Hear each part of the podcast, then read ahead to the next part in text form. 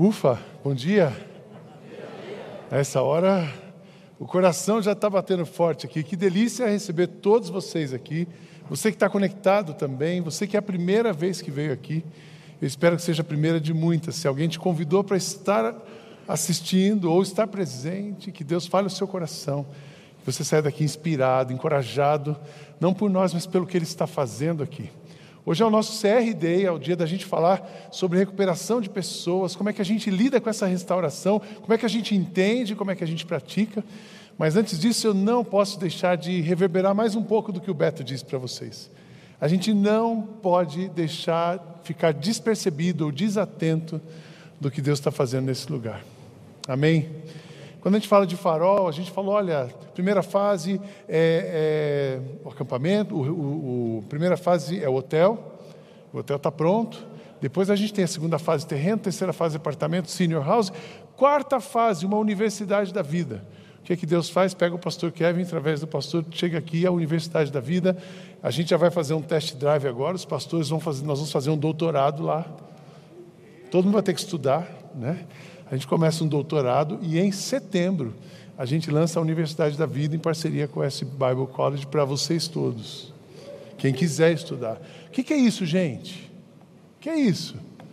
Isso é milagre, isso é Deus agindo. Nós não podemos fazer, mas Ele é poderoso para fazer infinitamente mais do que pedimos ou pensamos. E a gente fica pensando assim: ah, é fácil, é universidade, ah, mais um programa.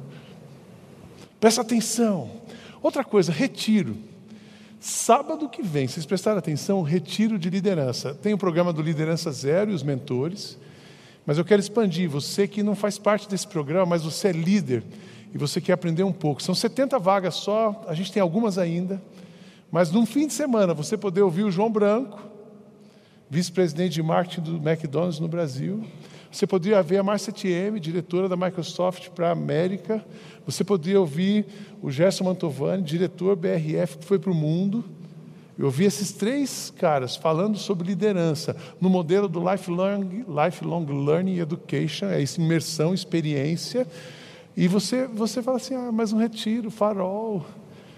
Já pensou quanto custa ouvir, ouvir João Branco, Márcia Thieme e Gerson Mantovani? Então não é sobre dinheiro, é sobre vida. Então eu queria desafiar você, líder do índice zero, Puxa, não posso de jeito nenhum.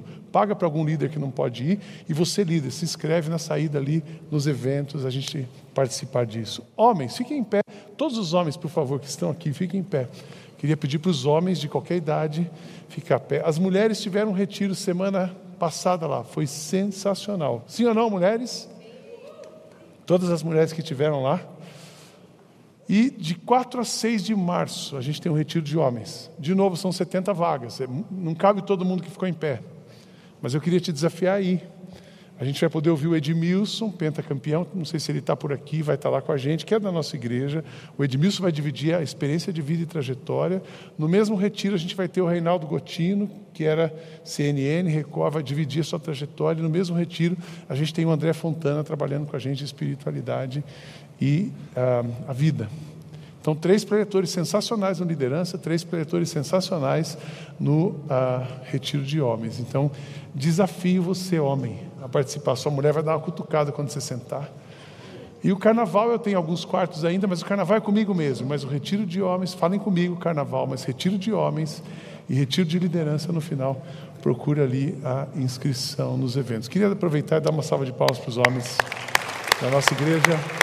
Podem sentar, obrigado pela vida de vocês. Nessa igreja, você só fica parado se você quiser. Nessa igreja, você só não cresce se você optar por não crescer. Nessa igreja, você só não serve se você não quiser servir. Mas todo mundo tem um espaço, tem um lugar. Aqui a gente não está acomodado, mas a gente crê que Deus está fazendo coisas novas e nós queremos viver o novo de Deus. Amém, irmãos? Quero fazer uma pergunta de vocês, para vocês. Quantos de vocês aqui querem viver uma vida completamente tranquila, feliz, acordando feliz e dormindo em paz? Isso. Todos nós. Essa é a vida que Jesus prometeu para nós. Essa é a vida que Jesus, ali no Evangelho de João, capítulo 10, o verso 10, ele diz assim: O ladrão vem para matar, roubar e destruir. Eu vim para que vocês tenham vida e vida em abundância. Na versão da linguagem de hoje diz assim: Eu vim para que vocês tenham vida e vida completa. O que significa vida completa? Deixa eu virar para o Daniel tirar uma foto bem boa, não sair aquela barriga do lado assim. Capricha, Daniel. Faz a foto do, a sua foto do ano. Eu fico encabulado nesse negócio de tirar foto, né? Obrigado, Dani. Uma salva de palmas para o Dani, para essa equipe técnica que apoia a gente. Quando Jesus fala de vida completa, ele falou assim: Eu quero que vocês estejam bem e equilibrados em todas as áreas da vida de vocês. Na questão física, na questão espiritual, na questão emocional, porque quando você me encontra, eu atuo em todas as áreas da sua vida. Aí você fala assim, puxa Sidney, mas é tão difícil, eu desejo, todos nós queremos, nem sempre nós conseguimos e muitas vezes não conseguimos. Os nossos dias têm sido turbulentos, o mundo está complexo, mas por que que isso acontece? Eu quero que a gente entenda nessa manhã por que, que isso acontece, mas eu quero que você não perca de vista o que Jesus tem para você e como você pode viver e cooperar com aquilo que Jesus tem para mim e para você. Porque tem hora que parece que é impossível, mas não é impossível. É, por que, que é difícil? Por que, que a gente sofre nesse mundo? Tem um texto que nos explica isso muito bem. Romanos capítulo 5, versos 12 a 15, falando dessa origem da doença, origem dos nossos problemas. Paulo explica aos romanos: o pecado entrou no mundo por meio de um só homem, e o seu pecado trouxe consigo a morte. Como resultado, a morte se espalhou por toda a raça humana, porque todos pecaram. Antes da lei ser dada, já existia o pecado no mundo. Porém, quando não existia a lei, Deus não levava em conta o pecado. Mas desde o tempo de Adão até Moisés, a morte dominou todos os seres humanos, mesmo os que não pecaram como Adão, quando ele desobedeceu à ordem de Deus. Adão era a figura daquele que havia de vir, mas existe uma diferença entre o pecado de Adão e o presente que Deus nos dá. De fato, muitos morreram por causa de um só homem, mas a graça de Deus é muito maior e ele dá salvação gratuitamente a muitos por meio da graça de um só homem, que é Jesus Cristo. Que Paulo estava explicando é o seguinte: olha, todo sofrimento da humanidade tem uma origem, que é a origem do pecado. E esse pecado entrou no mundo por meio de um homem, Adão. Gênesis 3, quando Adão cai. Gênesis 1 e 2, o paraíso estava ok. Gênesis 3, Adão tentou ser, ocupar o lugar de Deus, e esse é o pecado, e essa é a doença da humanidade que se manifesta de diferentes nomes. Adão tenta ocupar o lugar de Deus, ele cai, o pecado entra no mundo. Mas o que Deus fez é muito maior. Por meio de um homem entrou o pecado, por meio de outro homem entrou a graça redentora, que é Cristo Jesus. Quando Cristo vem, morre na cruz e ressuscita, ele esmaga a cabeça da serpente e todo o mal foi derrotado, todo o pecado foi derrotado. E isso nos permite, permite à humanidade viver uma vida livre, limpa e leve. Isso que a gente chama de vida completa. É isso que a gente chama que Jesus nos dá uma vida completa. Quando a gente fala de vida completa, a gente está pensando muito em salvação. Se eu aceitar Jesus, eu vou para o céu. Como que eu faço para ir para o céu? Essa é uma grande pergunta das pessoas. Mas eu quero dizer para você que é verdade, quando você aceita Cristo, quando você confessa e reconhece Cristo, quando você crê com seu coração e confessa com seus lábios em Cristo, você está, o seu nome está escrito no livro da vida e você tem um lugar na eternidade. Isso é verdade, mas mais do que isso, ele veio também para redimir a sua história e fazer você viver o céu agora. Então, quem vive com Cristo, vive nesse mundo conturbado, mas você vive de uma maneira diferente. Você tem esperança renovada, você tem fé que Deus vai fazer coisas diferentes e você então consegue, no meio da confusão, dormir em paz. Você consegue, no meio da confusão, entender que tem um Deus que cuida de você. Você consegue, no meio da confusão, ter companhia para atravessar o vale, os dias escuros que todos nós passamos. É muito interessante. Sidney, qual é a origem então dessa doença? Eu queria, esse texto está dizendo para nós que a humanidade pecou e todo mundo é, é, é pecador. Eu afirmo sem nenhuma sombra de dúvida que todos nesse auditório, Todos nesse auditório, a começar por mim, temos pelo menos uma área de recuperação na vida. É aquela história: se gritar, pega ladrão, não fica um, meu irmão. Porque todos nós pecamos, todos pecaram e separados estão da glória de Deus, mas Jesus nos restaura. Qual é a origem dessa doença? A origem da doença é o pecado original. A origem da doença é o julgamento de morte. O salário do pecado é a morte, mas o dom gratuito de Deus é a vida eterna. Porque a gente fica doente? Os pecados não confessados, e aí começa a chegar na gente. Começa lá com Adão e Eva, mas tem a nossa parte. Pecados não confessados. Você errou, não admite, não confessa. Aí, para esconder aquilo, você tem que errar de novo. Já, já, imaginou essa situação? E aí, o erro, o pecado, vira um ciclo virtu, vir, vicioso, não virtuoso, vira um ciclo vicioso e vai enterrando você. É uma mentira para esconder a outra, e mentira não tem perna curta. Mentira cava um buraco que come as suas pernas, que quebra as suas pernas. Eu nunca vi uma coisa construída sobre mentira funcionar. Pode funcionar por um tempo, você não consegue enganar todo mundo o tempo todo. Então, mentira não dá resultado para ninguém. Os nossos pecados não confessados, a falta de cuidado pessoal. A gente presta muito pouca atenção na gente mesmo. Você já parou para pensar nisso? Quando que você fala sobre você?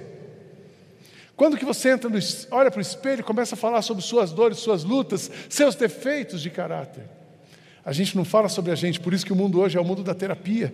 A gente precisa fazer terapia. Terapia nada mais é do que você falar sobre você em voz alta e alguém te ajudar a direcionar os seus pensamentos e você se perceber.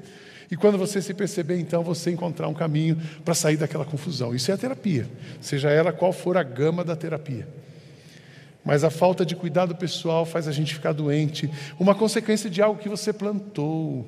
Eu ouvi isso uma vez de um pastor, fiquei tão chocado que 95%, presta atenção, 95% das suas dores são causadas pelas suas escolhas. Você é responsável por 95% das suas dores. Eu falei, puxa, mas é injusto.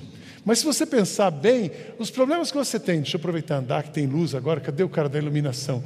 Ele vai mexer ali, né? Isso, olha que beleza. Aí eu fico mais perto de vocês aqui e deixa todo mundo da área técnica desesperado. Mas, quando a gente ah, olha a nossa história, a gente vai percebendo como a gente carrega a coisa, como a gente tomou decisão errada, como a gente. Tem uma coisa chamada graça de Deus. A graça de Deus refaz, a graça de Deus re, realinha a nossa vida. Mas muitas vezes as nossas dores, os nossos erros, os preços altos que nós já pagamos por algumas coisas foram as nossas escolhas. Tem uma outra coisa que é a nossa história de vida. A história de vida, presta atenção nisso. A sua história de vida pesa mais no dia de hoje em você do que você imagina. Seja uma coisa boa, seja uma coisa difícil. Nós somos frutos da onde viemos as experiências, os sentimentos. O Milton, agora eu dei um abraço nele no começo do culto aqui, e ele estava com os olhos cheios de lágrimas. Ele falou assim: Eu vi você abraçando o seu neto, eu lembrei do meu avô me abraçando. Olha que memória! Que memória! Nós, no dia de hoje, a gente tem coisas muito boas como essa voltando ao nosso coração. Mas a gente tem as experiências que a gente viveu na infância, as palavras que a gente ouviu que nos marcaram, os momentos difíceis da nossa vida. Quanta luta, quanta dor. E quando você não elabora essa dor, e quando você não conversa sobre isso, isso vai gerando em você mais problema.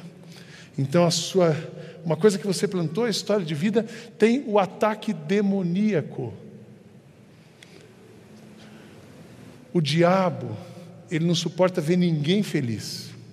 O diabo não suporta ver nenhuma família indo bem.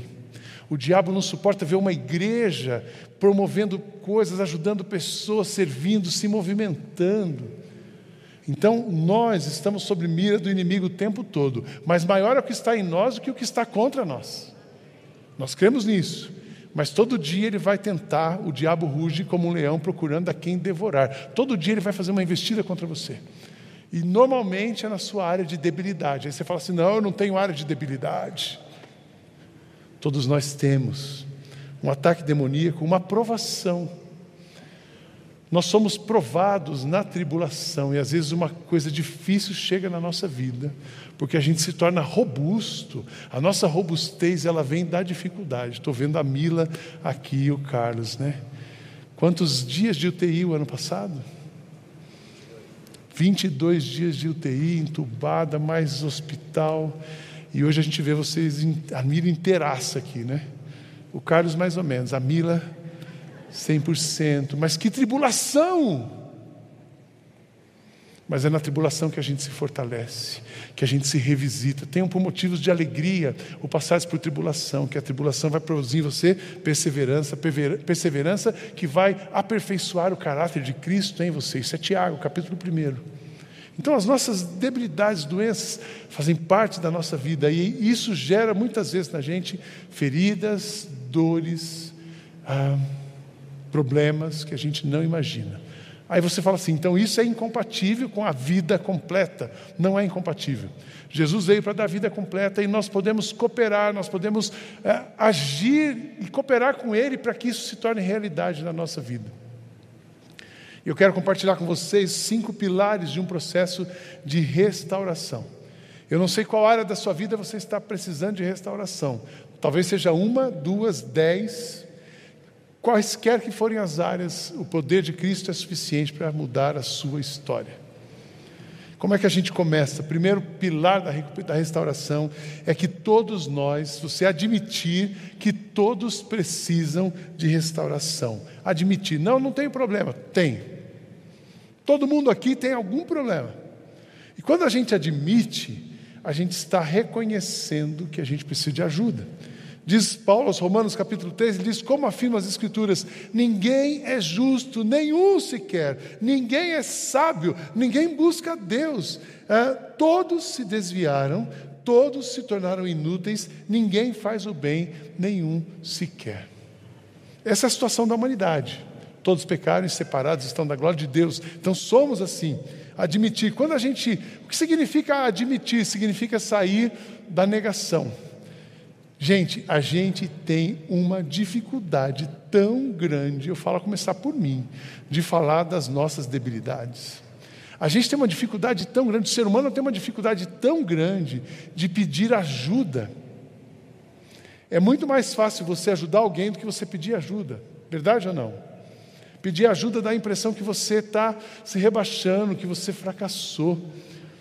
Conversando, ouvindo uma pessoa esses dias, ela disse assim: Olha, é, é, eu sou da época que a primeira vez que eu falei para minha mãe que eu ia fazer terapia, eu já estava casado, estava dirigindo uma empresa familiar, estava cheio de problema, tinha 21 anos, já tinha uma filha, ah, e aquilo era muito para mim. Então pesou, eu comecei a ter gastrite, eu disse, eu vou procurar um psicólogo, vou fazer terapia. Minha mãe disse assim, você está louco? Quem faz terapia é louco. Naquela época, quem fazia terapia era louco. Se você era crente, você estava em pecado. Quem faz, qual é o seu pecado? Então, eu conversando, ouvindo uma pessoa esses dias, ela diz o seguinte: Olha, não estou, não estou fazendo terapia. Eu converso com o doutor Fulano toda segunda-feira, tal hora e tal hora. Mas não é terapia. Aí eu falo assim: que dificuldade de admitir que a gente precisa de ajuda. Então, se você quer restaurar uma área na sua vida, Pega um espelho, se olha e de verdade, honestamente, o que está doendo em você. E às vezes pode ser uma coisa muito boa. Os nossos maus comportamentos, existem os maus comportamentos bons. No, no, culto anterior eu falei da nossa relação da dependência e codependência. Vou contar talvez aqui. Mas tem uma outra relação que vocês perceberam ah, no último ano. O Sidney perder 30 quilos. Era um processo de negação bonito. Até que a minha filha em casa começa a me confrontar. E eu fazia piada com a minha gordura. Eu ainda preciso emagrecer mais uns 10, 15 para ficar assim, né? Pela médica, eu já saí da obesidade agora, eu já não tenho, meu IMC está dentro dos padrões. Mas eu precisei, eu dizia o seguinte: eu não sou gordo. Primeiro eu fazia piada com a minha gordura, todo gordo é feliz. Aí eu falava assim que eu tinha três hobbies. O primeiro era cozinhar, todo mundo legal. O segundo era comer. Aí cai, o terceiro era comprar comida. Aí todo mundo ria da minha desgraça. Aí eu falava assim, todo gordo é simpático. Feliz e simpático. Ai, que... Não tem coisa melhor que o abraço de um gordo. Aí todo mundo queria abraçar o gordo. Aí eu falava assim: tem sim, dois gordos se abraçando. e vai piada com o gordo. Isso chama-se negação. Até que a minha filha um dia briga comigo, a filha do meio, que parece mais comigo, briga comigo e diz assim: Cara, você precisa se tratar. Senão você vai ter um AVC e você vai não dar trabalho para os outros, você vai dar trabalho para a gente. Você, você queria, tem que parar de comer. E eu, e eu, assim, fiquei muito bravo aquele dia, né? Porque alguém me confrontou e tocou na ferida. Fiquei quieto, procurei uma nutróloga, vou fazer tudo que ela mandou e tal, beleza. Aí peguei Covid, ainda bem que eu tinha feito dieta antes da Covid, senão eu tinha ido. Tinha emagrecido 13 quilos na Covid. Aí na Covid eu perdi 9. Você teve um lado bom da Covid. Mas esse daí não valeu. Ela falou assim: isso não valeu. E aí continua num processo de reeducação e precisa continuar. Precisa vigiar, porque se largar, vira gordo de novo. Eu não estou falando que todo gordo é doente, mas todo gordo, no meu caso, e eu não estou falando de estética, estou falando de saúde, estou falando de cuidado, estou falando de negação. Eu negava, não, eu, eu pesando 142 quilos e não sou gordo. Então a gente tem que sair da negação. Primeiro pilar é você admitir que você precisa ah, tem uma debilidade, tem uma área de recuperação. Segunda, segunda, o segundo pilar, o primeiro é admitir, o segundo pilar é você entender que Jesus Cristo tem poder para mudar qualquer situação na sua história. Não há nada que a presença de Jesus não possa curar. Não tem comportamento, não tem adicção, não tem história que ele não possa restaurar. E a restauração da história é é uma coisa maravilhosa. Jesus restaura, ele aceita você, pela graça, pela fé, ele aceita você, e pela graça, ele transforma você. Quando uma pessoa encontra Cristo, o texto de Romanos nos diz isso: todos pecaram e estão afastados da presença gloriosa de Deus, mas pela sua graça e sem exigir nada, Deus aceita todos por meio de Cristo Jesus que os salva. Deus ofereceu Cristo como sacrifício para que a sua morte na cruz, para que pela sua morte na cruz, Cristo se tornasse o meio de as pessoas receberem o perdão dos seus pecados pela fé nele. Deus quis mostrar com isso que ele é justo. Quando uma pessoa encontra Cristo, a sua vida é, a sua, a sua vida é limpa, os seus pecados são perdoados, e ao mesmo tempo ela é uma pessoa liberta, conhecereis a verdade, a verdade vos libertará, limpa, liberta, e ela então se torna uma pessoa leve.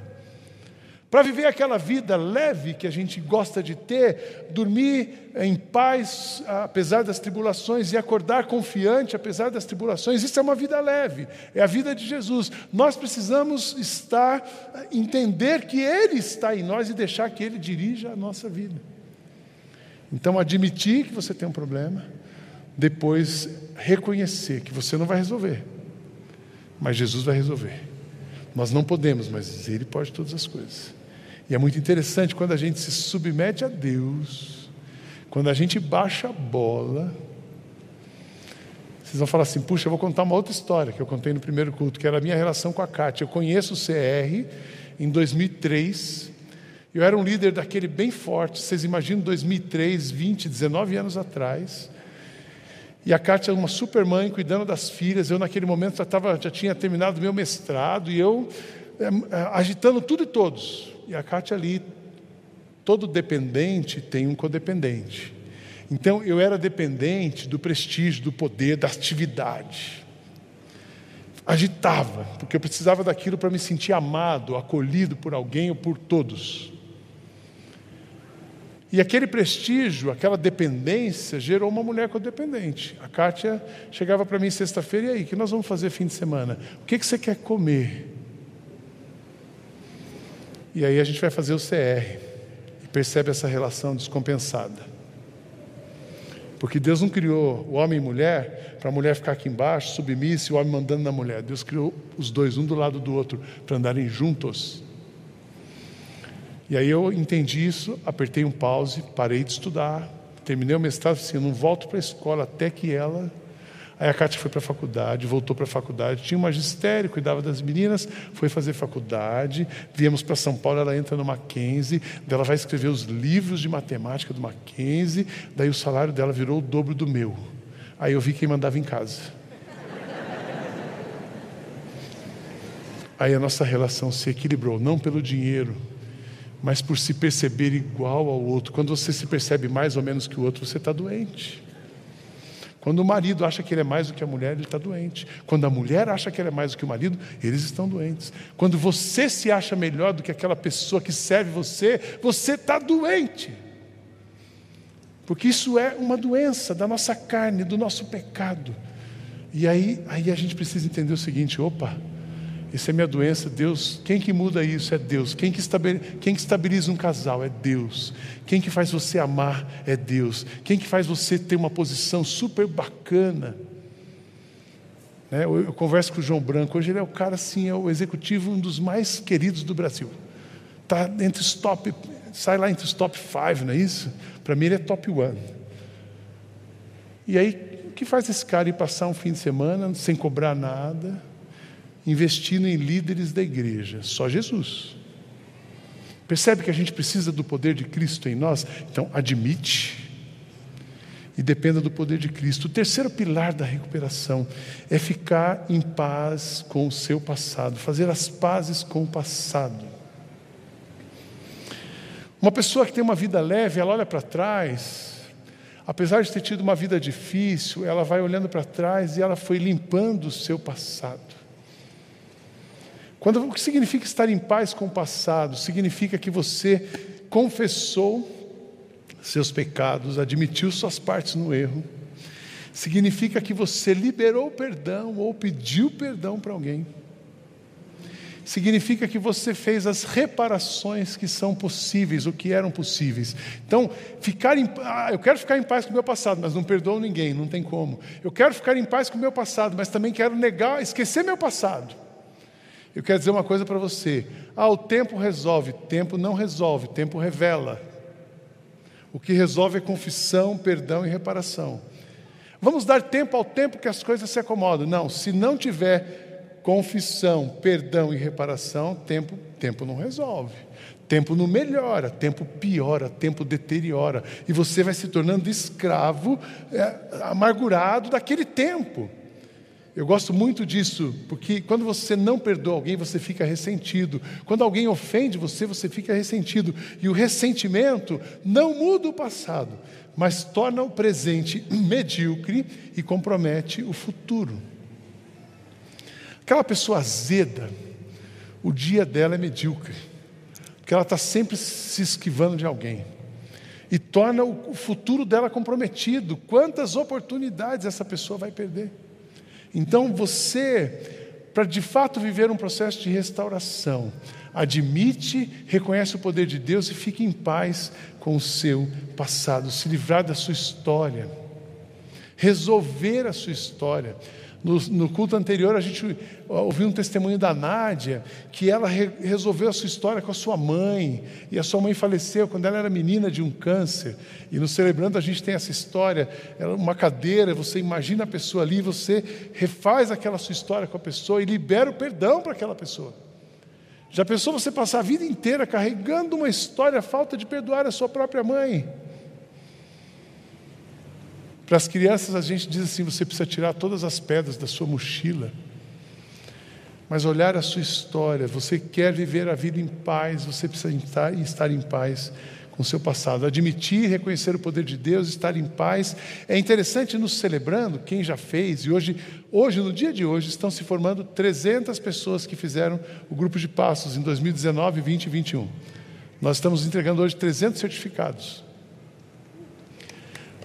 É, é só um milagre. Né? Vocês vão ver alguns deles aqui, nós dividimos uma amostragem assim, 10 pessoas por culto. Mas na pandemia não teve formatura. Hoje à noite é a formatura. Hoje à noite nós vamos fazer uma homenagem para o pastor Carlos Barcelos. Ele está de cadeira de rodas, a fala dele é bem difícil. Há muito tempo ele me pedia para pregar, eu disse assim, pastor, você vai pregar domingo que vem. Eu não sei o quanto ele vai conseguir, mas nós queremos fazer uma homenagem hoje para ele. Então, se acompanha pela internet, eu venho à noite nessa homenagem. Mas quando uma pessoa ingressa no programa, a hora que ela mais desiste, porque vem ali o primeiro passo, ah, que legal sair, agora eu estou no CR, você compra um livrinho, está animado tal. Daí o segundo passo, ah, admito que não sou Deus, beleza, tem um Deus, poder superior, e você está ali, você formou seu grupo, você está legal. Aí terceiro passo, quarto passo chama inventário. Aí você fala assim: estou com tanto compromisso, vou deixar para o ano que vem. 60% de quem começa a CR desiste no inventário, porque é difícil olhar para a nossa história. Quando a gente olha para a nossa história da dor, da vergonha, arrogância, você lembra de pessoas que você não queria lembrar, você tem que voltar atrás, mas também você vê a sua parte nas histórias. Então, eu quero incentivar, eu queria ver toda essa igreja, não queria ver 300 pessoas, eu quero ver um dia, formatura do CR, todo mundo fica em pé. Todos nós engajados na nossa restauração e cooperando com Cristo na nossa restauração. Admitir, olhar para Deus, fazer as pazes com o passado, continua. Entregar para Deus as nossas debilidades. Essa parte é uma parte sensacional de você se render completamente a Deus. Eu não consigo. Eu tenho esse problema, eu tenho esse problema, eu tenho esse problema, mas coloca na mão de Deus, entregue rendição. Você deixar que Deus trabalhe completamente em você. Você deixar que Deus, você mostrar suas áreas para Deus, você abrir seu coração, abrir os porões das suas emoções. E todos nós temos os nossos porões, cadê a iluminação? E todos nós temos os nossos porões. Ó, oh, aqui está bom. E aí deixar que Deus entre na sua história. E deixar que você conversar e mostrar para Deus onde você se sente frágil. É tão difícil a gente falar da nossa fragilidade, né? Normalmente a gente fala da nossa força. A gente fala daquilo que a gente pode, mas a gente esconde o que a gente não pode. É tão, é tão difícil falar dos nossos medos, uma pessoa ter medo. É tão difícil a gente falar da nossa insegurança. E muitas vezes a gente cria mecanismos de defesa, mas a gente não se expõe. E um processo de restauração, você vai colocar as suas debilidades aos pés da cruz. Porque é em Jesus que você é completamente curado, restaurado, liberto e transformado. E por último, depois que você admite, olha para Deus, que você se livra do passado, que você se rende se entrega e confessa suas debilidades, você então está preparado para viver essa vida leve. Um dia de cada vez, todos os dias com Jesus. Só que daí a gente vai, às vezes não é um dia de cada vez, às vezes é uma hora de cada vez, às vezes é um minuto de cada vez, às vezes é um segundo de cada vez. Graças a Deus que essa é uma igreja que tem um compromisso com a restauração, e eu quero incentivar você a se perceber e realmente investir tempo na sua saúde emocional. O celebrando é uma das maneiras. Nós temos a terapia, nós temos o aconselhamento, nós temos várias coisas acontecendo aqui, mas o celebrando é uma delas. E para viver essa mudança, a gente precisa realmente tomar esse passo de ir na direção de Deus. Na, no culto anterior, a gente ouviu a Nádia contando para a gente o que Deus fez na vida dela. Nesse eu vou chamar o Tadeu aqui. O Tadeu é da nossa comunidade. É, ele vai contar, dividir a história dele com a gente e o que Deus fez na vida dele, nos celebrando a restauração. Eu queria que a gente recebesse o Tadeu com uma salva de palmas. Um prazer ter você aqui. Seja muito bem-vindo.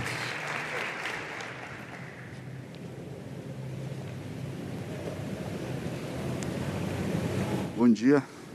Bom dia. Bom dia. Olá.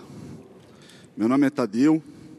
Eu sou um discípulo de Jesus que luta contra a procrastinação, a codependência, as compulsões e desvios de caráter.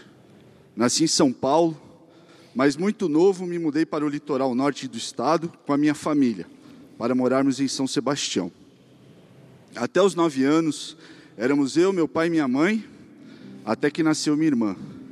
Cresci em um lar sem muitas brigas e que aparentemente não parecia disfuncional mas hoje entendo que minha mãe foi uma pessoa autoritária e possessiva, e estes comportamentos acabaram refletindo em quem eu sou hoje.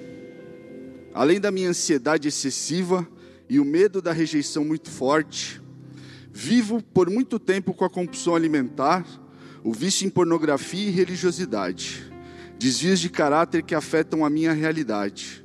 A compulsão alimentar me levou aos meus problemas de saúde, a compulsão por pornografia afetou a minha mente e realidade, minando meu casamento. E a religiosidade, que impedia meu relacionamento com o Senhor, pois vivi por muitos anos em uma igreja tóxica, que não ensinava verdadeiros, os verdadeiros princípios de Deus e que manipulava minha mente, enganando quem Jesus realmente era.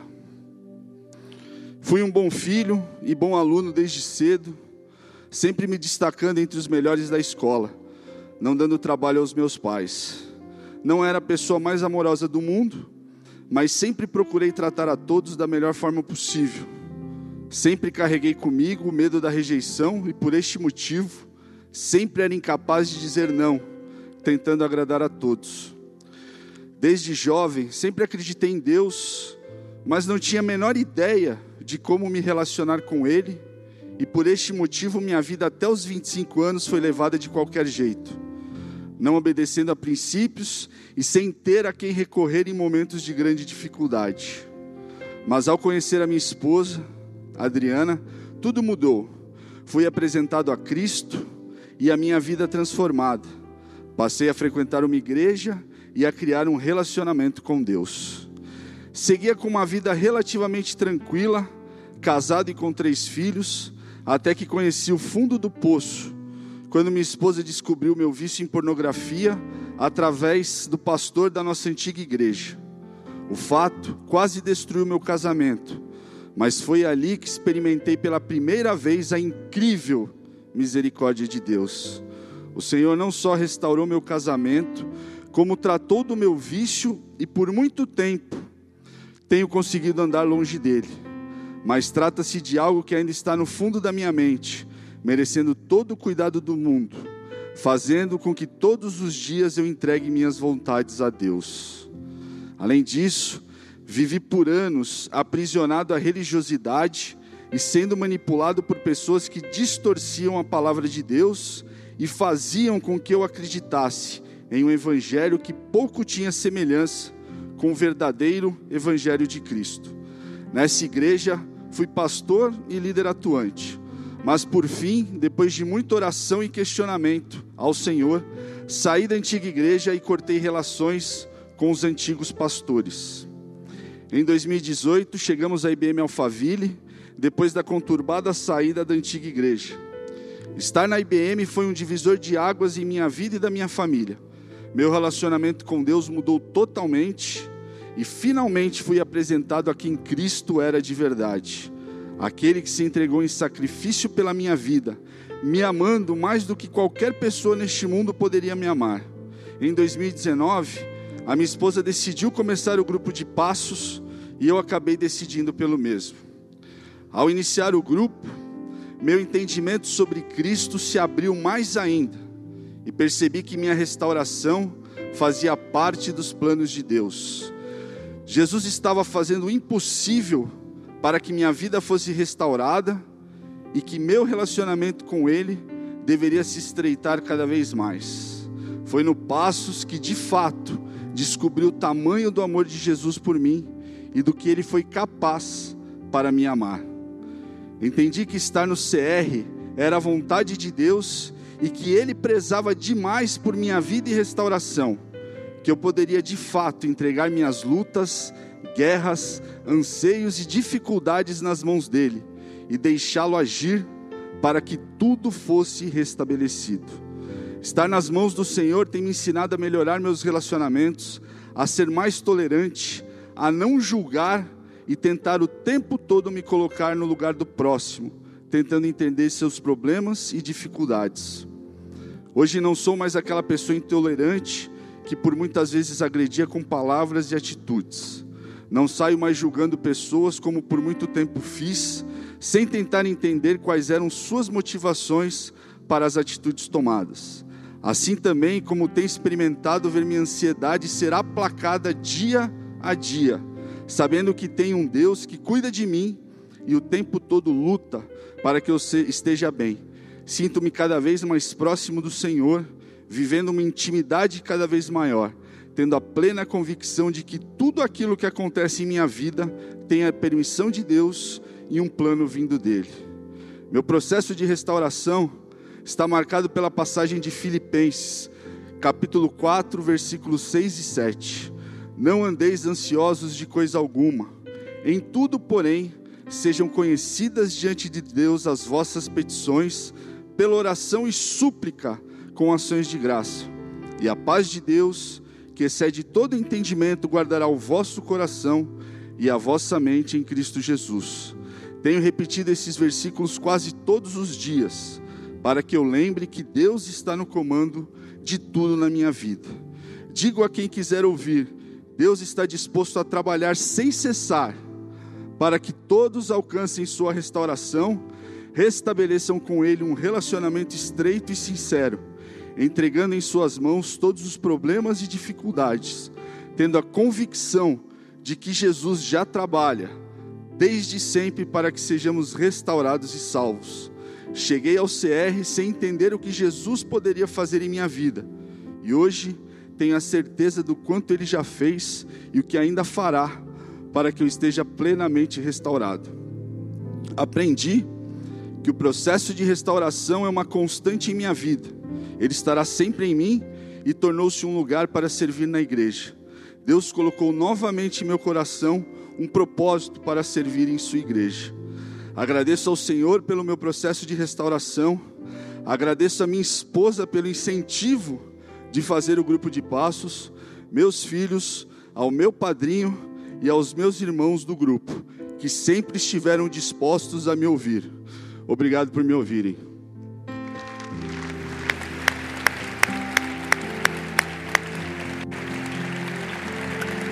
Obrigado a você por compartilhar. Que demais, que demais ouvir essa história, que demais é, imaginar o que Deus, entender o que Deus fez e como Ele fez. E maravilhoso ainda pensar como Ele pode fazer na sua vida, na minha vida, como Ele está pronto para agir na nossa direção. Queria que você fechasse seus olhos, pensasse um pouco, orasse. Nós vamos continuar vendo o efeito do CR. Pessoas vão, pode vir a banda aqui. Pessoas vão dizer, mostrar para vocês como Deus agiu na vida deles, como Deus trabalhou e pergunta para Jesus o que você precisa dizer para Ele, para que você possa ouvir dele o que Ele quer dizer a você.